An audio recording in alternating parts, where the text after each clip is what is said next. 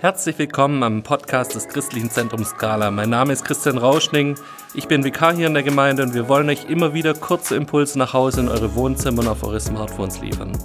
Wir sind dankbar für die Möglichkeit, mit euch sozial verbunden zu bleiben. Wir wollen uns gegenseitig unterstützen, dass wir in dieser Krise unseren Fokus weiterhin auf Jesus setzen.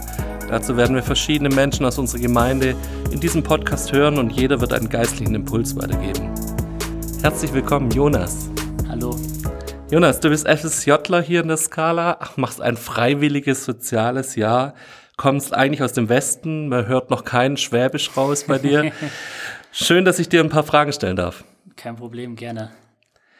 Jonas, dein Alltag wurde von Corona sehr schnell eingeholt. Erzähl uns, was ist bei dir passiert? Ja, an dem Freitag, wo hier in Baden-Württemberg halt das Thema Corona konkret wurde, dadurch, dass dann ähm, die Schulen geschlossen haben und Veranstaltungen verboten wurden, war der Tag, bevor Bea, meine Frau und ich ähm, ja in die Schweiz zum Snowboarden fahren wollten und das dann halt leider abgesagt wurde, weil an dem Samstag drauf halt auch die Skigebiete geschlossen haben, ähm, die Grenzen wurden dicht gemacht und dann waren wir direkt damit ähm, ja, konfrontiert, uns zu überlegen, was wollen wir stattdessen machen? Gehen wir trotzdem arbeiten?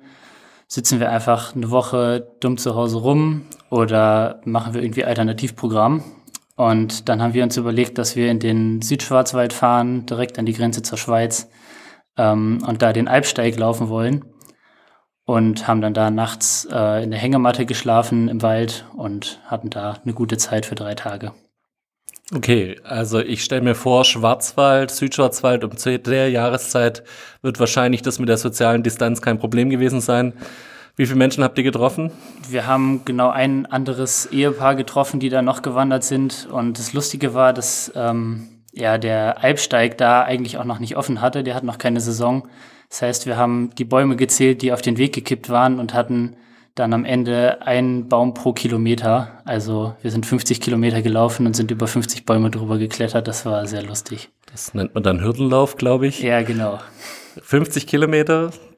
Gib uns noch mehr Details. Ich will die Höhenmeter wissen. Ja, es waren äh, in drei Tagen 4000 Höhenmeter hoch, 3700 Höhenmeter runter und das mit 17, 18 Kilo Gepäck auf dem Rücken. War schon eine gute Aufgabe. Okay, das ist hiermit der Nachweis, dass er kein Corona hat, weil sonst hättest du es nicht geschafft. Jonas, du bist jemand, der jetzt seine Sozialkontakte ja vor allem in Erkrad noch hat, in deiner Gemeinde, aus der du seit September hierher gekommen ja. bist. Du hast also eh schon die Herausforderung über soziale Medien, über Möglichkeiten, deine Kontakte zu wahren, die du von dort noch hast. Erzähl uns ein bisschen, wie hältst du Kontakt zu deinen Mitmenschen? Ja, hauptsächlich über WhatsApp, indem ich da immer noch in den meisten Jugend- und Ranger-Gruppen drin bin. Also da eigentlich ganz gut noch mitkriege, wie da der, der Alltag ohne mich weiterläuft. Und ansonsten durch Telefonieren, indem ich halt meine Freunde, die jetzt so im engeren Freundeskreis waren, anrufe ähm, und telefoniere, wie es bei ihnen gerade so läuft, wie es bei mir läuft. Mhm. Genau. Jetzt ist in so einem Fall ja immer wieder auch mal spannend zu sehen, wie halte ich meinen Fokus auf Jesus. Ich könnte mich jetzt ja hingehen lassen und sagen, okay, ich hock mich bloß noch vors Internet und gucke Netflix-Serien oder was, was auch immer. Oder ich beschäftige mich bloß noch mit den ganzen Negativnachrichten und Verschwörungstheorien und so. Wie geht's dir damit? Wie hältst du deinen Fokus auf Jesus in so einer Phase? Ja, das fällt mir im Vergleich zum Alltag eigentlich relativ einfach. Also ist durch Corona nicht viel betroffen weil ich halt zumindest bis jetzt noch weiter in die Skala arbeiten gehe.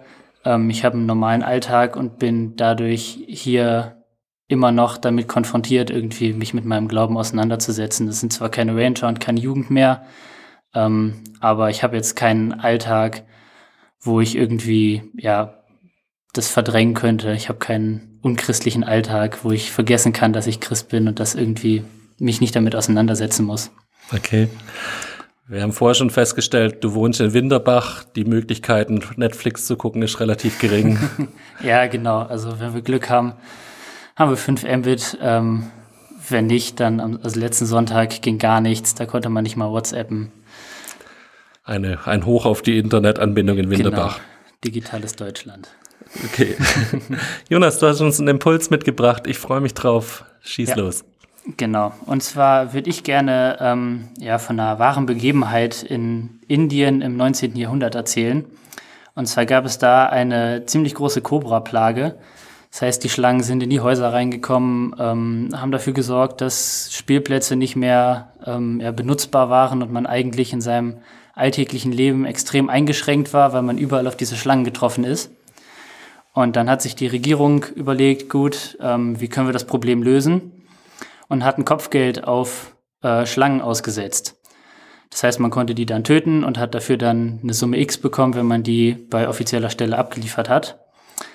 Allerdings haben sich dadurch dann viele Cobra-Züchter entwickelt, die halt gezielt die Schlangen äh, gezüchtet haben, um das Kopfgeld dafür dann abzugreifen. Und das hat die Regierung dann irgendwann mitbekommen und hat dieses Kopfgeld dann wieder eingestampft, wodurch die Cobra-Population nochmal extrem gewachsen ist, weil die Züchter halt keine Verwendung mehr hatten für die Schlangen und die Schlangen alle freigelassen haben. Und das heißt, dass die Situation, wie sie am Anfang war, eigentlich noch viel mehr verschlimmert wurde, am Ende durch die Maßnahmen, die getroffen wurden, um es eigentlich einzudämmen. Und ich glaube, das kennen wir doch alle. Wir nehmen uns Dinge vor und schaffen es am Ende doch nicht. Wir, keine Ahnung, nehmen uns vor, nicht mehr zu lügen. Dann kommen wir in eine bestimmte Situation, wo wir doch irgendwie eine Notlüge ähm, ja, benutzen und dann fliegt die Notlüge auf, äh, das Vertrauen ist dahin und es wird eigentlich nur noch viel schlimmer in der Situation, in der Beziehung. Oder ähm, ja, wir wollen nett zu allen Leuten sein und auch zu den Leuten, die wir nicht so gut verstehen. Und am Ende resultiert dann daraus, dass wir uns ja da reinzwängen, uns über die Leute noch mehr aufregen und die Beziehung noch mehr geschädigt wird. Und ich glaube, solche Dinge können wir auf, auf viele Sachen in unserem Leben projizieren. Und ich finde, wir können, eigentlich ist unser komplettes Leben ein einziger Cobra-Effekt. Wir kommen auf die Welt, wir nehmen uns Dinge vor, wir versuchen, das perfekte Leben zu führen und am Ende ist es eigentlich ein Teufelskreis und es geht immer mehr den Bach runter, herunter. Und ähm, ohne Hilfe von außen können wir eigentlich kein besseres, perfektes, heiliges Leben führen. Ähm, aber es gibt einen, der ja, der uns da raushelfen will. Und Gott will ganz gezielt diesen Teufelskreis zerbrechen. Und in Psalm 94, Vers 18 und 19 hat der Psalmist geschrieben, so oft ich dachte, jetzt ist alles aus, halfst du mir in Liebe wieder auf. Ist mir die Sor äh, als mir die Sorge keine Ruhe mehr ließ, hast du mich getröstet und wieder froh gemacht. Und ich glaube, genauso wie dieser Psalmist das geschrieben hat, können wir das in unserem Leben immer wieder sagen, wenn wir Gott die Chance dazu geben, diesen Teufelskreis, diesen Cobra-Effekt zu durchbrechen. Aber wir müssen gezielt danach darum bitten, um Gottes Hilfe, dass er ja, uns hilft dabei, unsere, unsere Sünden und unseren Kreislauf zu durchbrechen. Und auch wenn Gott immer da ist und uns immer helfen möchte, ist das keine Ausrede für uns zu sagen, ja, wenn, wenn Gott das machen wollen würde, dann würde er das schon schaffen. Nein, wir müssen uns da gezielt drauf, ja, danach fragen. Genau. Danke dir, Jonas. Du machst uns Mut, dass wir gerade in dem Scheitern uns auf Jesus berufen, uns ausstrecken nach ihm, dass er uns hilft. Danke für das Wort. Danke, dass du uns das mit auf den, in den Tag reingibst. Jonas, möchtest du noch ein Segensgebet für uns sprechen, Gerne. bitte? Herr, Herr, du siehst, wo wir uns überall im Alltag Dinge vornehmen, die dann doch wieder nicht klappen, die wir aus eigener Kraft nicht schaffen können. Und ich bitte dich, dass du einfach in all die Situationen reinkommst, wo wir ja von uns selber die Situation nicht meistern können, wo wir, wo wir deine Hilfe brauchen. Und ich bitte auch, dass du uns die Augen öffnest, dass wir sehen, wo wir diese Hilfe brauchen, weil oft denken wir, wir sind perfekt und wir können alles und wir brauchen keine Hilfe. Bitte zeig uns da, wo du uns helfen willst und musst. Amen. Amen. Ich gebe euch noch einen Vers mit für den Tag, wo ihr ihn über den Tag einfach schreiben könnt. Das ist aus Sprüche 3, Vers 3 und 4. Gnade und Treue sollen dich nicht verlassen. Hänge meine Gebote an deinen Hals und schreibe sie auf die Tafel deines Herzens. So wirst du Freundlichkeit und Klugheit erlangen, die Gott und den Menschen gefallen. Ich wünsche euch Gottes Segen und wir verabschieden uns hiermit vom Podcast. Tschüss. Tschüss.